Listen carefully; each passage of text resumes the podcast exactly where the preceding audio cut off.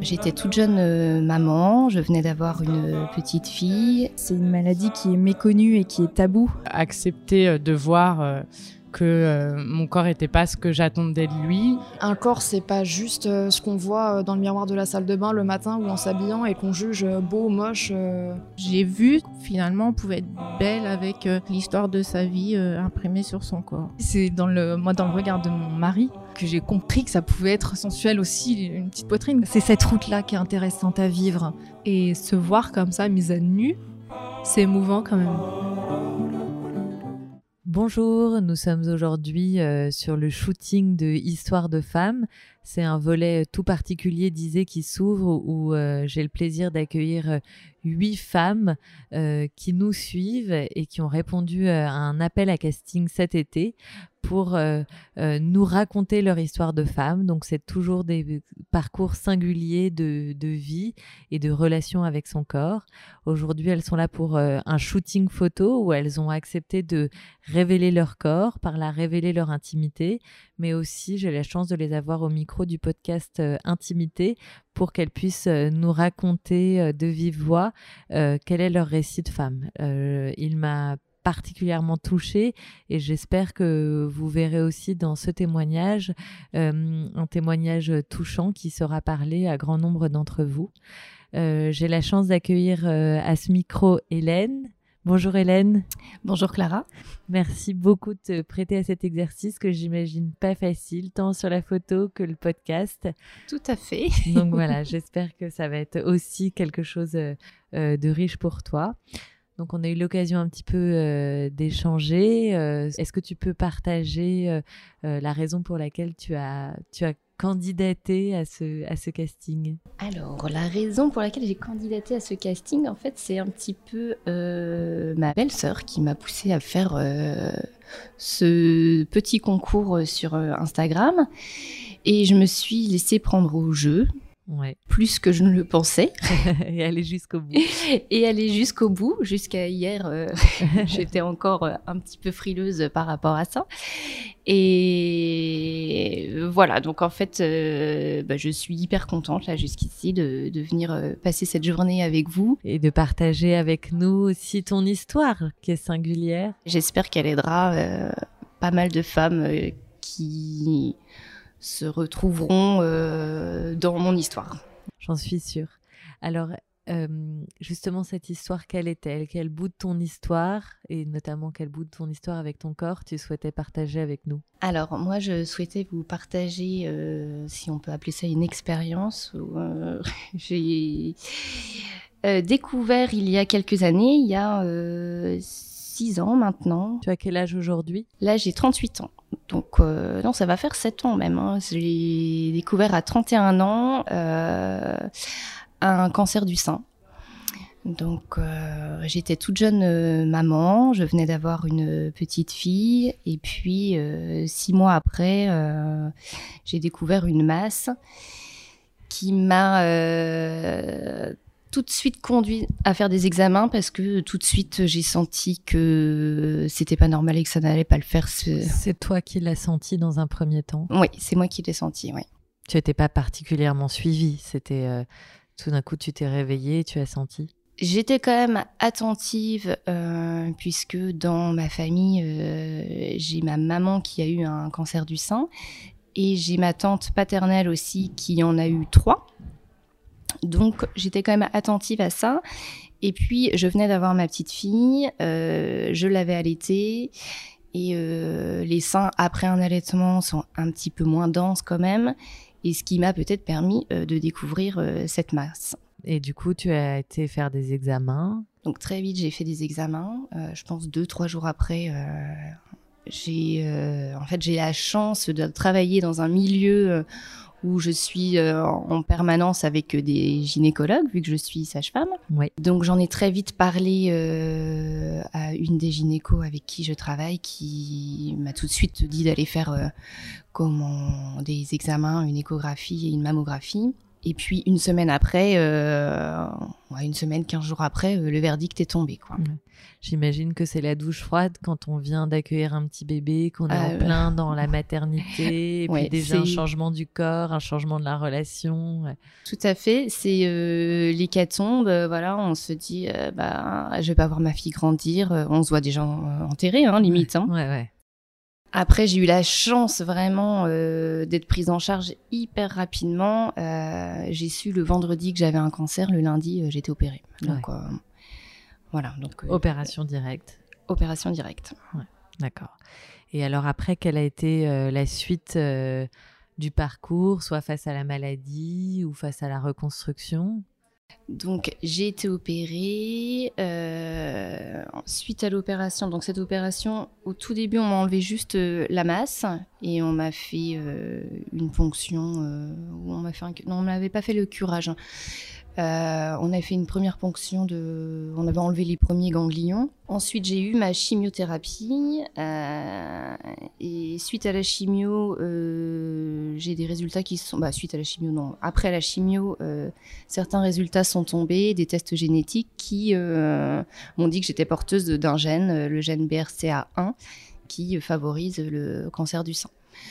Donc après la chimio, j'ai décidé du coup d'enlever, de faire une mastectomie bilatérale, même s'il y avait euh, simplement un sein de touché. Et euh, suite à cette mastectomie, après j'ai subi, euh, et donc j'ai fait une mastectomie avec une reconstruction directe. Et ensuite, j'ai subi une radiothérapie. D'accord. Et du coup, cette mastectomie, tu l'as choisie pour te prémunir d'une rechute, d'un second cancer. euh. Tout à fait. Ouais. Dès que j'ai su, euh, je me suis dit il faut, euh, il faut tout enlever. Il faut pas que, il faut pas que ça revienne. J'avais très peur que ça revienne, euh, même malgré la chimio, euh, même si j'étais encore en traitement. Je comprends. Et alors, j'imagine que quand on apprend que c'est une raison génétique, il y a forcément un écho particulier pour l'entourage? Tout à fait. Euh, du coup, euh, bien, il y a eu des dépistages hein, chez- du côté de. Alors, on a tout de suite, on tout de suite dit, c'est peut-être plus du côté paternel que du côté maternel, même Mm. si ma maman avait déjà eu un, un cancer du sein. Mais euh, vu les antécédents de ma tante paternelle, qui avait quand même eu, comme je l'ai précisé tout à l'heure, trois cancers, Mm. et qui est toujours là et en pleine forme, les tests ont révélé effectivement que ça venait du côté de mon papa.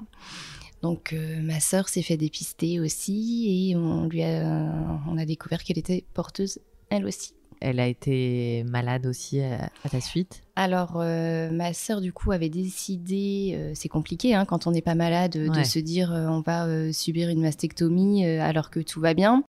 Surtout que vous étiez très jeunes, j'imagine, l'une et l'autre. Elle avait la trentaine et du coup, euh, elle a mûrement réfléchi et elle avait décidé de se faire opérer, mais malheureusement, euh, quelques semaines avant, c'est vraiment une histoire de semaines avant l'opération, elle a découvert elle aussi une masse et elle a subi exactement la même chose que moi. C'est fou. Et du coup, vous avez eu le même parcours l'une et l'autre. On a le même parcours, ouais.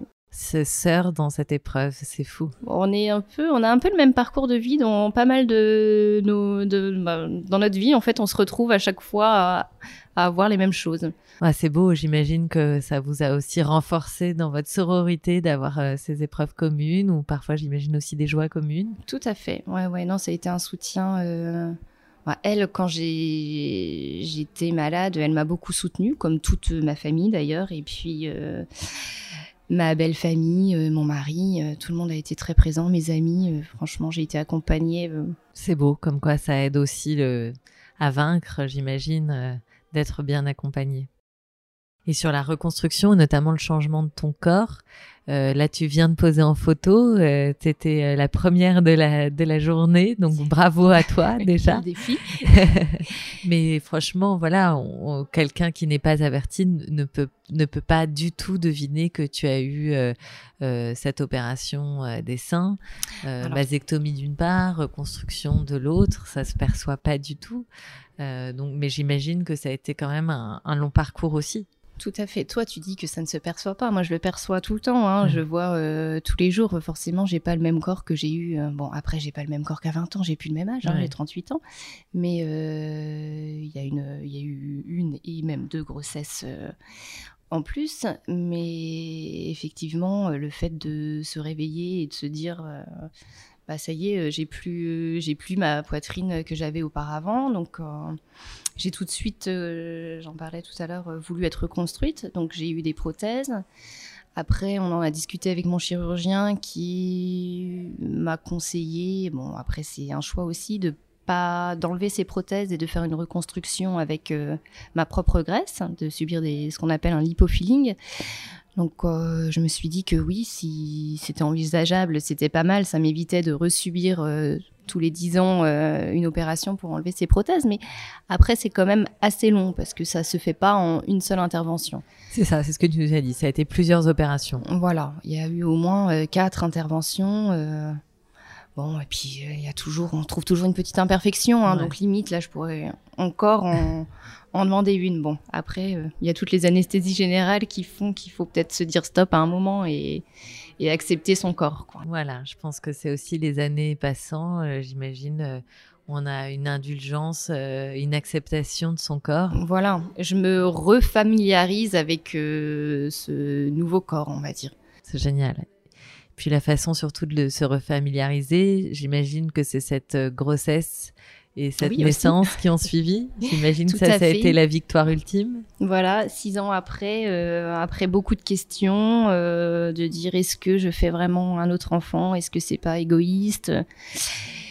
Mais en même temps, euh, j'ai aussi pensé euh, à ma grande fille et j'avais tellement envie euh, de lui donner un petit frère ou une petite sœur, et puis moi, et puis mon mari aussi, hein, on avait envie. Donc ça a été mûrement réfléchi, et donc j'ai eu ma deuxième fille, encore une fille. Ouais, alors j'imagine que ça pose aussi des questions. alors ça pose des questions. Moi je suis très contente parce que du coup je me dis, bon, bah, c'est une histoire de femme. Voilà, exactement. Mais euh, cette petite fille en plus euh, est née en octobre, donc là elle va bientôt fêter ses deux ans. Et je me dis que c'est un beau symbole pour euh, comment le mois d'octobre qui est le mois comment de lutte contre le cancer du sein. Ouais. Donc euh, voilà. Bah, c'est vrai, c'est la vie qui triomphe. Tout à fait. Bah, c'est magnifique. Hélène, je te remercie beaucoup parce que je trouve que ce témoignage est vraiment euh, très beau, très sincère et était à la fois unique, mais je suis sûre effectivement qu'il y a une forme d'universalité.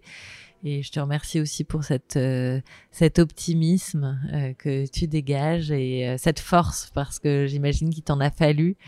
Donc c'est un très très beau témoignage. Merci infiniment. Merci à toi. Bonne journée.